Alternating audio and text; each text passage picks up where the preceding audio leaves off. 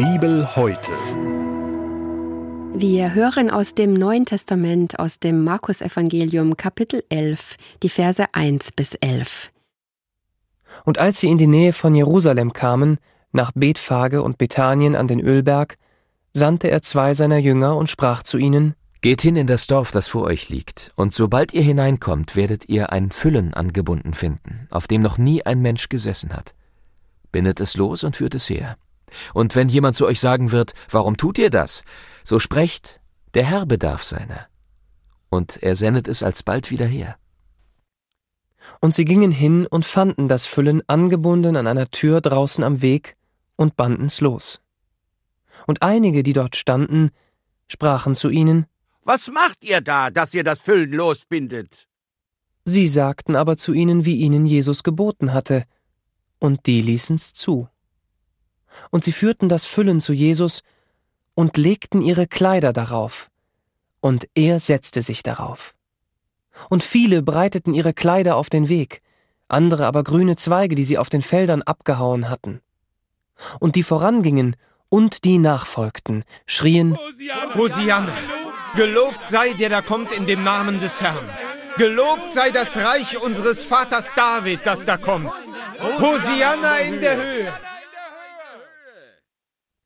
Und Jesus ging hinein nach Jerusalem in den Tempel, und er besah ringsum alles, und spät am Abend ging er hinaus nach Bethanien mit den Zwölfen. Das war der Bibeltext für den heutigen Tag, entnommen aus der großen Hörbibel mit freundlicher Genehmigung der Deutschen Bibelgesellschaft. Hier noch einmal die Bibelstelle. Im Neuen Testament aus dem Markus-Evangelium Kapitel 11, die Verse 1 bis 11. Gedanken dazu kommen jetzt von Stefan Schmidt aus Oberhausen. Der Sprecher ist Kai-Uwe Wojczak. Was bringt Sie heute zum Jubeln? Wenn wir jubeln, dann bringen wir eine immens große Freude zum Ausdruck. Es ist nicht nur so ein bisschen Freude. Wenn wir jubeln, dann ist es eine Freude, die uns nicht ruhig auf dem Stuhl sitzen lässt. Lassen Sie mich Ihnen dazu eine Geschichte erzählen. Es ist die Geschichte eines 32-jährigen Griechen. Durch seinen Vater hatte er gelernt, ein guter General zu sein. Er konnte gut kämpfen, aber auch als Feldherr agieren. Seine Vision war es, das damalige aufgesplitterte Griechenland zu einigen und zu einer großen Nation zu machen. So begannen seine Feldzüge. Unter anderem hatte er die Donau überschritten und so sein Reich tief nach Westen ausgedehnt. Im Süden gehörte Ägypten dazu, im Osten erreichte er sogar Indien. Ein brillanter Stratege war er. Sein Geheimnis war, dass alle, die er besiegte, in Frieden leben konnten. Sie konnten ihr Leben genauso weiterführen wie bisher, mussten seine Herrschaft nur anerkennen und Abgaben zahlen. Er beschützte sie dann.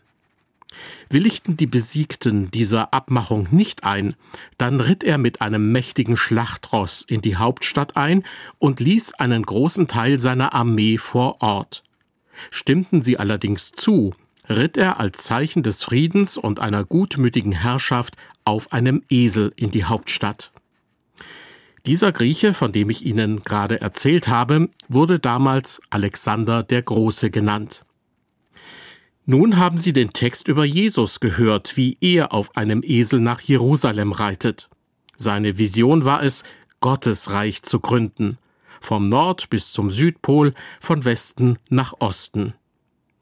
Jesus möchte, dass Sie ein Teil von dieser Vision sind und quasi seine Herrschaft in Ihrem Leben anerkennen. Es beginnt mit einem Jubel. Hier sind es die Menschen, die Palmenzweige und Mäntel auf den Boden legen und so ihrer Ehrung von Jesus einen Ausdruck verleihen. Dazu rufen sie noch Hosianna, da kommt der siegreiche Herr, hier ist der Messias, unser Erlöser und vieles mehr. Stellen Sie sich diese Szene ruhig so vor wie Jubel im Fußballstadion oder wie ein Einzug eines Boxers in den Boxring. Das war laut, das fiel auf. Aus diesem Grund habe ich Sie zu Beginn meiner Andacht gefragt, was Sie zum Jubeln bringt. Erleben Sie diese Freude, wenn Sie Gottes Stimme hören und dem folgen, was er Ihnen sagt? Erinnern Sie sich noch an den Tag, als Sie Jesus in Ihr Herz gelassen haben? Oder erinnern Sie sich an den Tag Ihrer Taufe? Ich erinnere mich noch sehr gut daran, mit welchem Jubelschrei ich aus dem Wasser kam, weil es ein so unglaubliches Gefühl war zu wissen, ich bin in Gottes Hand und er wird mich begleiten und beschützen. Darum finde ich auch diese Geschichte in der Bibel über den Einzug von Jesus nach Jerusalem sehr wichtig. Er war doch schon viele Male dort gewesen. Nur dieses Mal kommt er mit einem Triumphzug. Er kommt nicht heimlich durch eine Seitentür. Er schleicht sich nicht rein. Er kommt durch das Haupttor mit Jubel wie ein siegreicher König.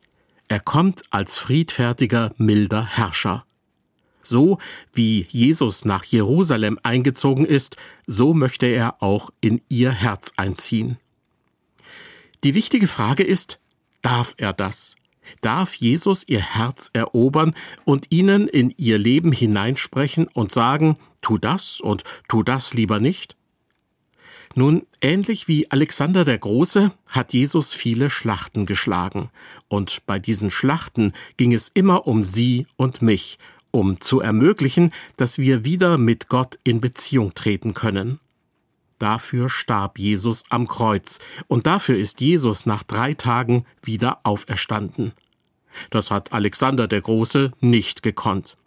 Doch ich bin mir sicher, dass sich die Menschen damals bei Jesus daran erinnerten, denn sie hatten eine große Sehnsucht nach dem Messias, der sie befreit und als mächtiger Herrscher die Nation wieder aufbaut. Darum ist dieses Friedenszeichen, der Ritt auf dem Esel, so wichtig. Es ist gut, wenn wir uns immer wieder neu die folgende Frage stellen, egal ob wir nun schon lange an Jesus glauben oder seit kurzem oder ob wir ihn gerade kennenlernen. Die Frage lautet, erkenne ich Jesus als friedvollen und gutmütigen Herrscher meines Lebens an? Darf er in mein Herz einziehen? Wenn das so ist, dann hoffe ich, Sie spüren diese immense innere Freude, die Sie nicht still auf einem Stuhl sitzen lässt, und Sie jubeln.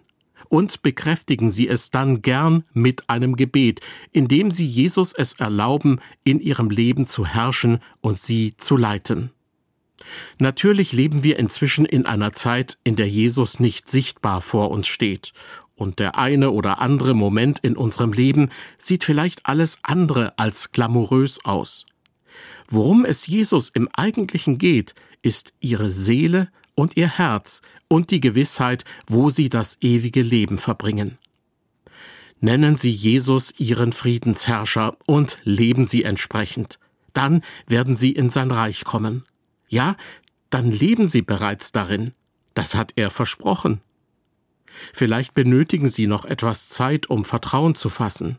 Dann hören Sie gern in den nächsten Tagen die weiteren Andachten über Jesus, wie er um Sie kämpft. Genau diese letzten Tage auf der Erde von Jesus sind die entscheidenden Tage, an denen deutlich wird, dass Jesus alles daran setzt, damit Sie heute und in der Ewigkeit mit Gott leben. Besuchen Sie auch Gottesdienste in einer Gemeinde in Ihrer Nähe, wenn es Ihnen möglich ist. Gerade zu Ostern gibt es wieder viele besondere Gottesdienste und Aktionen. Kommen Sie mit anderen Christen ins Gespräch, denn der Glaube an Jesus wird am besten in Gemeinschaft gelebt. Lassen Sie sich gern von dem Jubel der anderen anstecken, so wie die Menschen damals es taten, als Jesus in Jerusalem einzog. Bibel heute. Die tägliche Bibelauslegung zum ökumenischen Bibelleseplan. Auch in unserer Audiothek unter erfplus.de sowie in der ERF Plus App. Sie möchten noch mehr in der Bibel lesen? Das geht auch im Internet unter bibleserver.com. ERF Plus. Tut einfach gut.